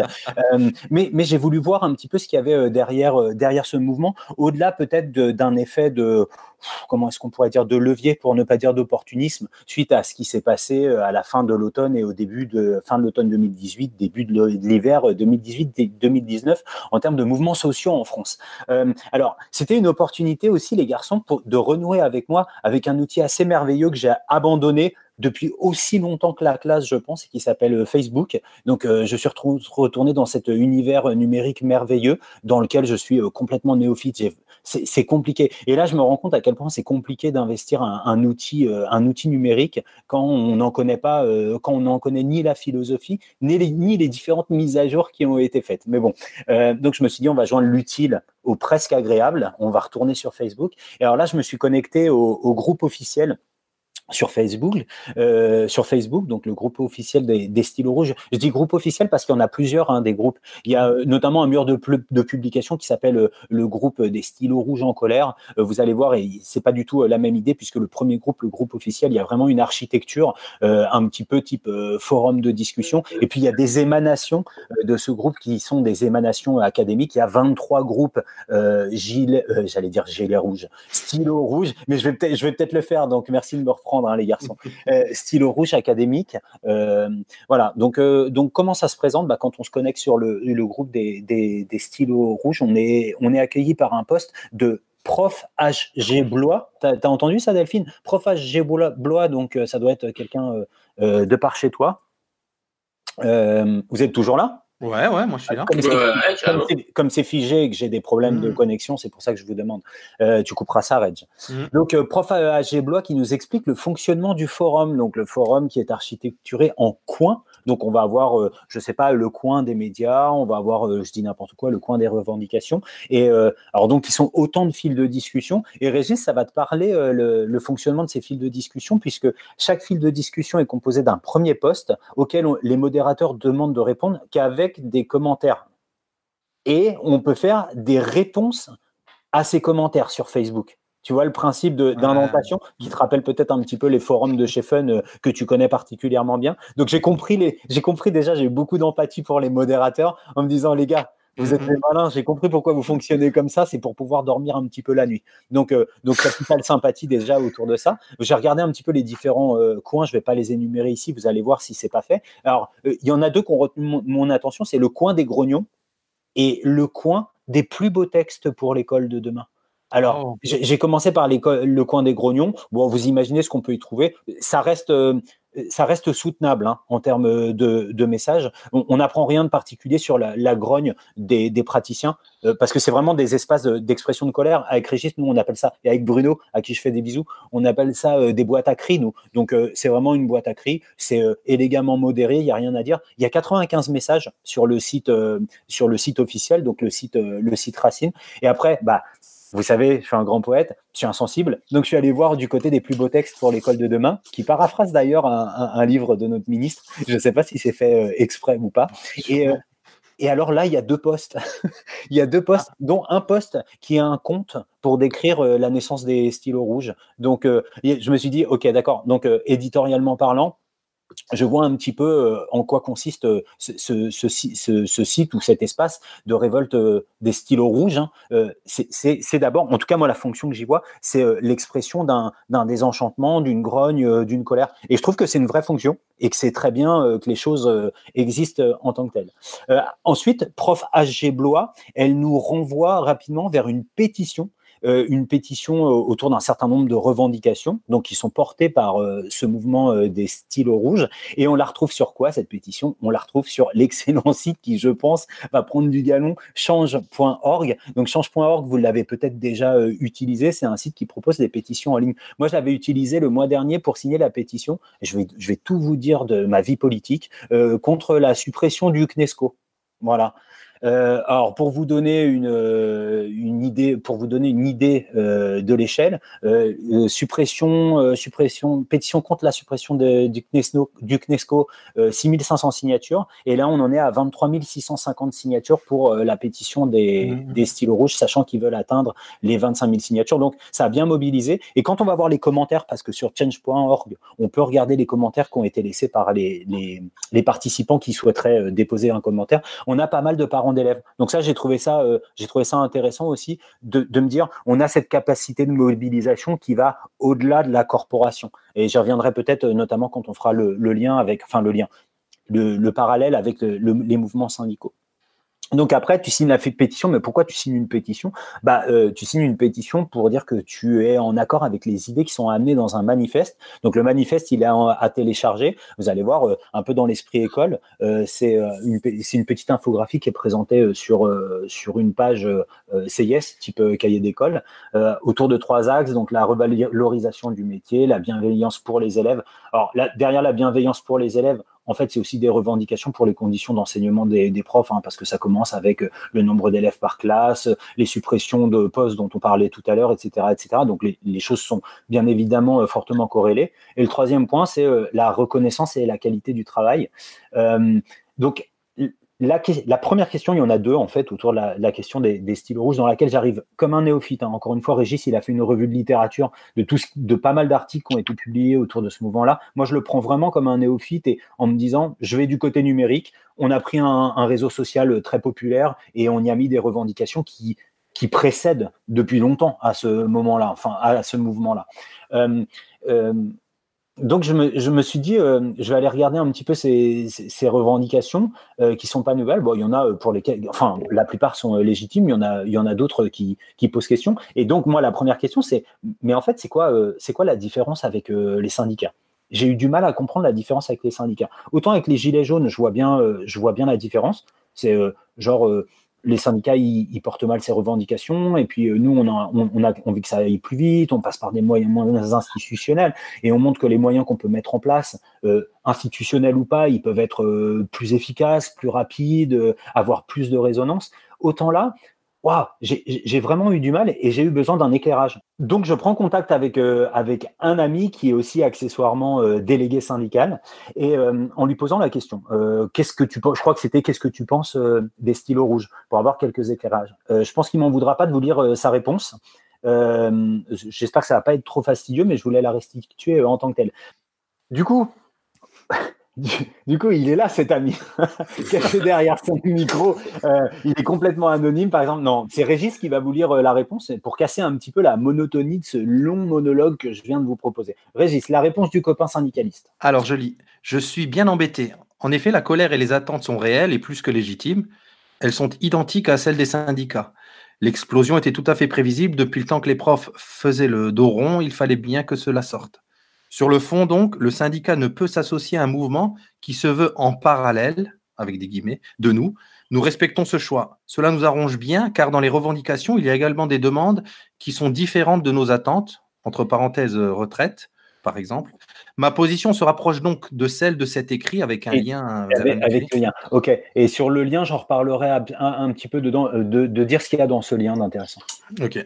Sur la forme, le collectif des stylos rouges du départ évolue radicalement ces derniers jours. En effet, la dizaine de collègues du départ se retrouve devant une masse importante de collègues très différents les uns des autres chacun et chacune ayant sa propre revendication. Malheureusement, le beau, entre guillemets, fonctionnement du départ devient assez, assez autoritaire. Le collectif national a fait fermer les pages académiques du Facebook. Nous sommes pas loin d'une censure généralisée. Telle, est, telle est mon opinion donc. Trois petits points. La belle aventure du départ risque de devenir une lutte de pouvoir de quelques-uns, quelques-unes, avec des dérives qui devraient amplifier les mécontentements en jetant le discrédit tant sur les syndicats, entre parenthèses, c'est un peu déjà le cas, que sur l'espoir créé il y a quelques semaines. Trois petits points. Et, euh, dans le lien qui est proposé, bon après, euh, attention, hein, là c'est un syndicat, il faut bien prendre en compte le fait que c'est une parole de, de, délégué syndical, donc c'est normal qu'il apporte son point de vue de délégué sur, syndical. Et sur le lien qui est proposé, euh, l'idée c'est de se dire qu'il y, a certaines revendications qui pour lequel ce syndicat-là n'adhère pas. Par exemple, ce qui est appelé euh, par euh, les stylos rouges, euh, la justice statutaire, où il continue à, penser que, c'est l'ancienneté qui doit amener la valorisation et la reconnaissance notamment euh, pécuniaire, et pas d'autres euh, éléments. Donc, qui va creuser les écarts entre, euh, par exemple, les jeunes collègues et les anciens collègues sur tout un tas de choses. Et puis le fait qu'il associe ses revendications à un fonctionnement peut-être un peu dépassé de l'école sur un bon nombre de choses. Donc, il nuance tout ça. Et dans le lien, en fait, c'est la réponse de ce syndicat à, au mouvement des stylos rouges qui lui-même a demandé au syndicat à l'ensemble des syndicats de rejoindre le mouvement des stylos rouges. Donc là, on a une grosse différence par rapport aux gilets jaunes, où on a vraiment euh, une rupture par rapport, euh, par rapport au monde des, des partenaires sociaux et, des syndicats. Euh, moi, moi, la deuxième question, je vous ai promis deux questions. Donc la première, c'était sur la différence syndicat et, et stylo rouge. La deuxième, c'est, j'ai envie, j'ai envie de dire, j'aurais aimé qu'on puisse avoir les stylés rouges pour la question des collectifs enseignants connectés. est-ce que ça, c'est un, voilà, est-ce que ça aussi, c'est l'expression d'un collectif enseignant euh, connecté, quelle est sa fonction, quel est son devenir, est-ce que ça va avoir un impact ou pas? Plus largement, bah, je vous demande à chacun votre, votre, votre point de vue sur ce, sur ce mouvement des stylés rouges. Opportunisme, une vraie fonction, vous vous associez à ça, vous prenez vos distances un petit peu de tout ça. À vous de parler après cette rubrique éprouvante. Alors moi je, me permettrai juste, je, vais juste dire un truc assez rapide et puis je pense que qui, engage pas forcément de discussion, mais euh, du coup tu as beaucoup insisté sur la différence avec le mouvement des gilets jaunes, mais là par contre moi je vois un, point commun qui me paraît très fort et euh, qui, qui, à mon avis va poser beaucoup de problèmes, c'est que je pense que c'est une grogne généralisée et c'est ça qui fait, et tu l'as souligné, c'est ça qui fait que comme pour les gilets jaunes, on, on, retrouve des gens qui dans un même mouvement euh, revendiquent des choses complètement différentes et, et, et c'est ça qui crée des énormes problèmes de coordination, des énormes problèmes de lisibilité et, je pense que, et c'est ça, aujourd'hui on en est à un tel point de mécontentement que en fait même des gens qui veulent des choses complètement opposées, en fait donnent une priorité à exprimer leur mécontentement avant de s'assurer d'être à côté de personnes qui sont mécontents pour les mêmes raisons. Et je pense que c'est pour ça qu'un jour ou l'autre, ça risque de péter très fort, que ce soit à l'école ou ailleurs, parce que, euh, parce qu'en fait, euh, voilà, quand je lis aussi le message de ton ami syndicaliste qui dit, voilà, ça fait longtemps que les enseignants font le dos rond, et je doute pas une seule seconde que des enseignants, en fonction qu'ils soient en campagne, en centre-ville de Paris ou euh, en périphérie Paris ou d'autres grandes agglomérations, je pense qu'ils font pas le dos rond pour les mêmes raisons et qu'à un moment, tous les mécontentements vont emmener à des choses qui seront absolument pas constructives. Oui, c'est ça. Le, le, le, collectif, il est, au départ, il a été fédéré par, par le, le, mécontentement. par, oui, il a rebondi sur, le, sur les gilets jaunes, le pouvoir d'achat, le fait que on était, les profs oubliés des, des mesures Macron. C'est ça qui a, qui a, c'était la, la goutte d'eau, quoi, ou, ou l'étincelle. Et, et moi, dans ce que j'ai lu, j'ai vu beaucoup de, de stylos rouges qui avaient le sentiment que, que les syndicats euh, ne faisait pas assez. Et donc, ils avaient l'impression qu'ils pouvaient euh, contourner les syndicats ou, euh, ou faire mieux. Et, et, et c'est ce que vous disiez tous les deux, ils avaient le sentiment qu'ils étaient tous d'accord. Et là, ils se prennent la réalité en pleine face et, que non, ils sont pas tous d'accord. moi, je, suis allée très vite voir un petit peu leurs revendications et je suis sortie aussitôt parce que il y avait il y avait dans les revendications des choses qui des, des, enseignants qui se positionnaient contre, contre les familles, contre les, les, les, élèves. Moi, je suis pas du tout là-dedans. Et donc, euh, donc, je suis sortie tout de suite, mais forcément, euh, là, je pense que les stylos rouges réalisent maintenant que s'il y a plusieurs syndicats, c'est pas pour rien c'est qu'ils n'ont pas tous exactement le même avis, quoi. Et donc vouloir euh, fédérer tout ça en un seul groupe, euh, je, je, leur souhaite bon courage en tout cas. Et, euh, pour moi, c'est dommage de leur demander, de demander aux syndicats de les rejoindre et que j'ai envie de dire euh, à tous ces stylos rouges qui ont envie d'agir, qui ont envie de bouger, ben, rejoignez les syndicats, mmh, et les syndicats dont vous êtes le plus proche et, et, et agissons, et agissez. Parce que c'est vrai que c'est vrai qu'on faisait le dos rond, c'est vrai qu'on faisait pas grand chose, qu'on se mobilise pas beaucoup, que on a peut-être des, des, questions sur euh, les, les, manières de se mobiliser parce que la grève, euh, voilà, est-ce que c'est le bon, est-ce que c'est le bon moyen, mais est-ce qu'on en a d'autres? C'est, le, le, problème, il est plus là, mais, mais essayer de, de, re, de mettre dans un seul groupe euh, toutes nos revendications, hein, on voit que c'est pas possible. C'est pour ça qu'il y a plusieurs syndicats. Voilà. Mm. Euh, moi, peut-être deux choses euh, à, dire là-dessus. Bah oui, le parallèle avec les, avec les gilets jaunes, on entend partout, là, si on regarde un peu les, notamment les chaînes d'infos en continu, bah forcément, les politiques n'arrêtent pas de leur dire, mais rejoignez les partis politiques pour changer les choses. Mais les gilets jaunes, ils disent, mais nous, on a voulu faire bouger les choses parce que les partis politiques ne font pas bouger les choses. C'est un peu ce que disent les stylos rouges, hein, j'ai l'impression. C'est de, bah non, on va pas rejoindre les syndicats. Ça fait des années qu'on, peut-être qu'on est avec les syndicats et que, et justement, on fait le dos et qu'il se passe rien. Et, peut-être il y a aussi un, un, un double jeu de miroir. J'en avais parlé avec toi, Fabien, je crois, j'avais entendu un journaliste dont l'analyse était intéressante. Alors, pas sur les, stylos rouges, mais ça, du coup, par effet de miroir, ça les concerne. Il, se joue, entre guillemets, à la base, ce que quelque part Macron a joué tout en haut, c'est-à-dire de, de brouiller les lignes. Euh, Macron, il est venu en disant Moi, je suis ni droite ni gauche, je suis un peu tout, et, et il a réussi quelque part cette synthèse, en tout cas, à être élu là-dessus. Et il se passe maintenant ça quelque part à la base dans le peuple, c'est-à-dire les gilets jaunes, ils disent ben ouais, nous on n'est ni droite ni gauche ni rien du tout, on, est le peuple, on est là, on est tous ensemble. Et c'est un peu ce qu'essaie de faire les stylos rouges. Et, on comprend que ça devient compliqué quand on veut devenir un collectif à la fois fédéré et qui porte des idées, d'aller dans le dans la micro-granularisation de chaque revendication, oui, à un moment peut-être que, enfin, ça, ça a l'air de devenir très très très très compliqué, mais j'entends aussi que eux ne peuvent pas entendre rejoigner les syndicats. Tu vois, avec ce qu'ils ont monté, c'est pas pour. Euh, dans, tu vois ce que je veux dire? Je, enfin, je comprends, c'est un bien grand mot, mais je vois bien l'idée de se dire bah non, on va, on n'a pas monté notre, notre, notre structure, même si pour l'instant c'est très c'est très, comment dire, il n'y a rien, rien de, de, de, posé juridiquement ou dans ces sens-là, de leur dire, bah, rejoignez maintenant les syndicats, ça diluerait les choses pour eux, il, il ne resterait plus rien des stylos rouges. Mais par contre, ce qui est hyper intéressant dans ce que tu dis, Régis, euh, c'est vrai que c'est hyper intéressant l'analyse que tu viens de, de, proposer là sur le fait que euh, Macron, il avait voulu, euh, voilà, diluer un peu, enfin, se dire ni droite ni gauche. En fait, le seul truc, par contre, la seule différence entre ce que lui il a fait en haut et ce qui se passe en, en bas à la base, c'est que lui en haut, il l'a fait sur la com, c'est-à-dire que c'était un argument de com. Or, en mmh. fait, ses idées sont quand même plutôt clairement de centre-droite. Et si tu veux, il n'a pas proposé des idées nouvelles, il a, propos, il a, il a, il a juste essayé de dire qu'il était une synthèse. Or, en bas, le travail que doit se taper la base, s'ils veulent, c'est faire, proposer une vraie synthèse dans le fond et pas seulement sur la com. Et c'est là qu'en fait, je ne sais pas si c'est possible. Mmh. Ah ouais, en tout cas, le, et alors, euh, pour, euh, pour euh, enchaîner, eh ben, il y, a, y, a, un défi pour les syndicats, là. Hein parce que je pense qu'il faut qu'ils entendent que, que si ces gens-là se, se, fédèrent au-dessus d'eux ou à côté d'eux, c'est parce qu'ils ont l'impression que, que, que n'agit pas assez ou pas comme il faut.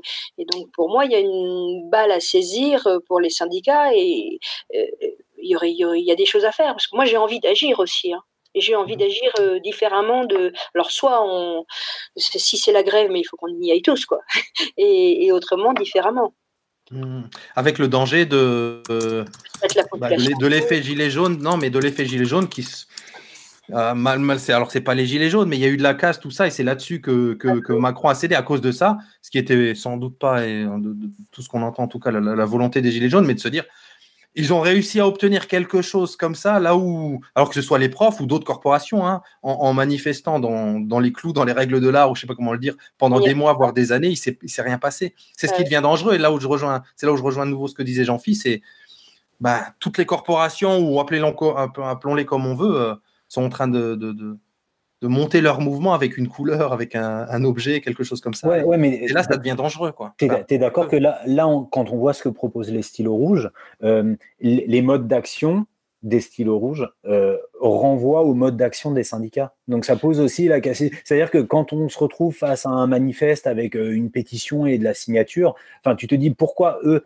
avec? Et ce que je vais dire, c'est vraiment teinté de bienveillance et de, et de curiosité et d'intérêt de ma part, là où leur, euh, leur inexpérience elle vient pas euh, peser comme argument de, de force face à- à- Ils font la même chose que les syndicats, mais l'expérience en moins, tu vois. Et, c'est ça qui me, qui me questionne. Oui, mais la masse en plus.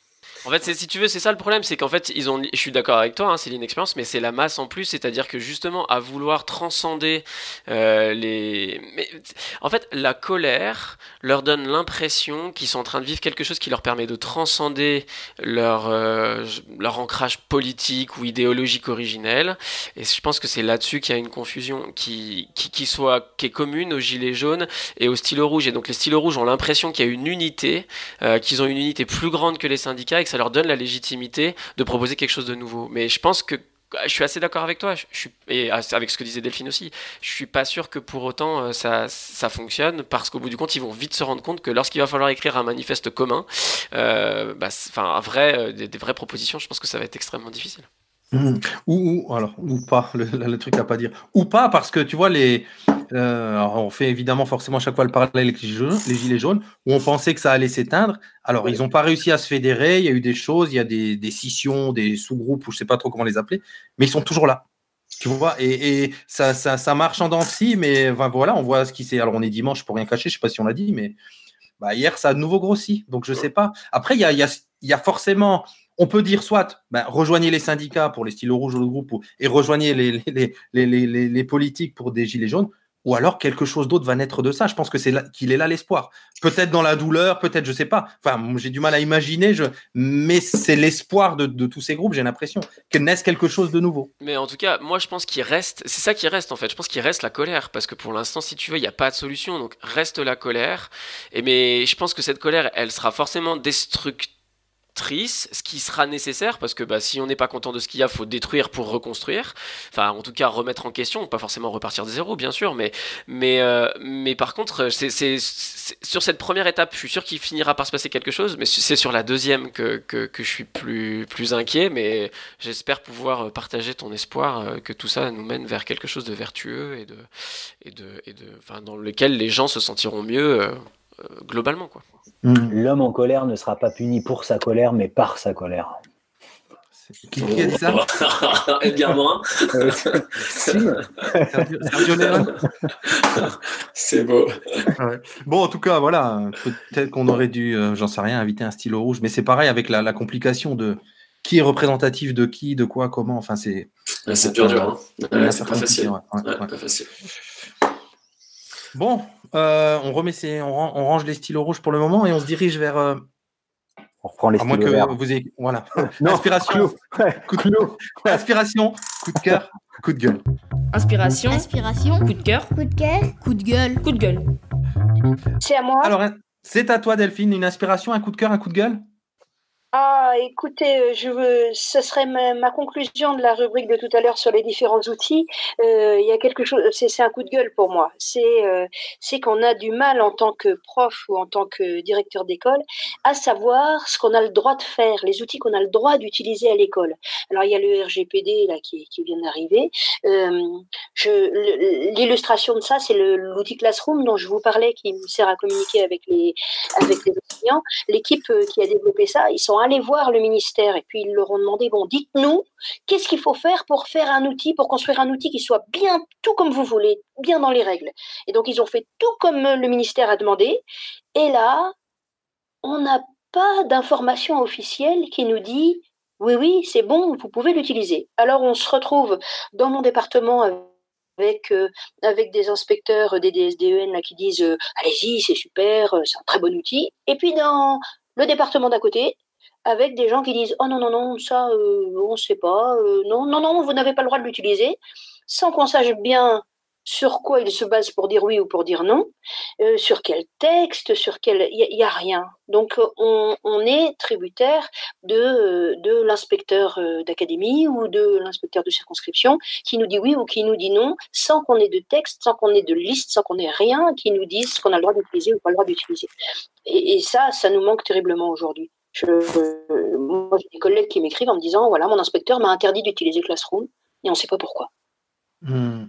Ah ouais, c'est une question. Euh, et un coup de gueule et une question qui revient très très souvent des, des, profs. Hein. C'est vrai que malgré bon, le, on va dire qu'il faut laisser du temps au RGPD pour que tout soit peut-être bien écrit, mis en place. Mais pour l'instant, ça reste le flou le plus total. Et oui, comme tu le dis, à la décision d'une personne. Donc, euh, avec, euh, avec les, un, grand nombre d'inspecteurs qui, qui, ont peur, donc qui, ne connaissant pas, préfèrent dire, dire non. Hein, on, en est là. Hein. Donc, euh, on, a des situations ubuesques. Là, l'Académie de Versailles qui a demandé un audit à Classroom, qui a certifié euh, qu'elle était bien conforme au RGPD, qui l'a publié, qui a fait un courrier officiel. Et pas dans cette Académie de Versailles, il y a encore un inspecteur qui a écrit aux enseignants pour dire que Classroom était interdit ou qu'il était hmm. fortement déconseillé. Mais quand ton inspecteur te déconseille fortement d'utiliser un outil. Hmm. Ouais, tu joues pas ce. C'est dangereux de jouer le jeu contraire, c'est clair. Hmm. Bon, un coup de gueule, et moi, moi j'aime bien les coups de gueule parce qu'on en, on en a rarement. C'est souvent des coups de cœur ou des inspirations. Donc, euh, il, était parfait ce coup de gueule. Sauf quand c'est, sauf quand c'est moi qui fais la rubrique. Non, mais toi, c'est, pas pareil, toi c'est pas pareil. C'est l'ensemble de ton émission est un coup de gueule. ok, ok. Défi accepté. Défi accepté. le mois prochain, j'arrive avec un coup de cœur.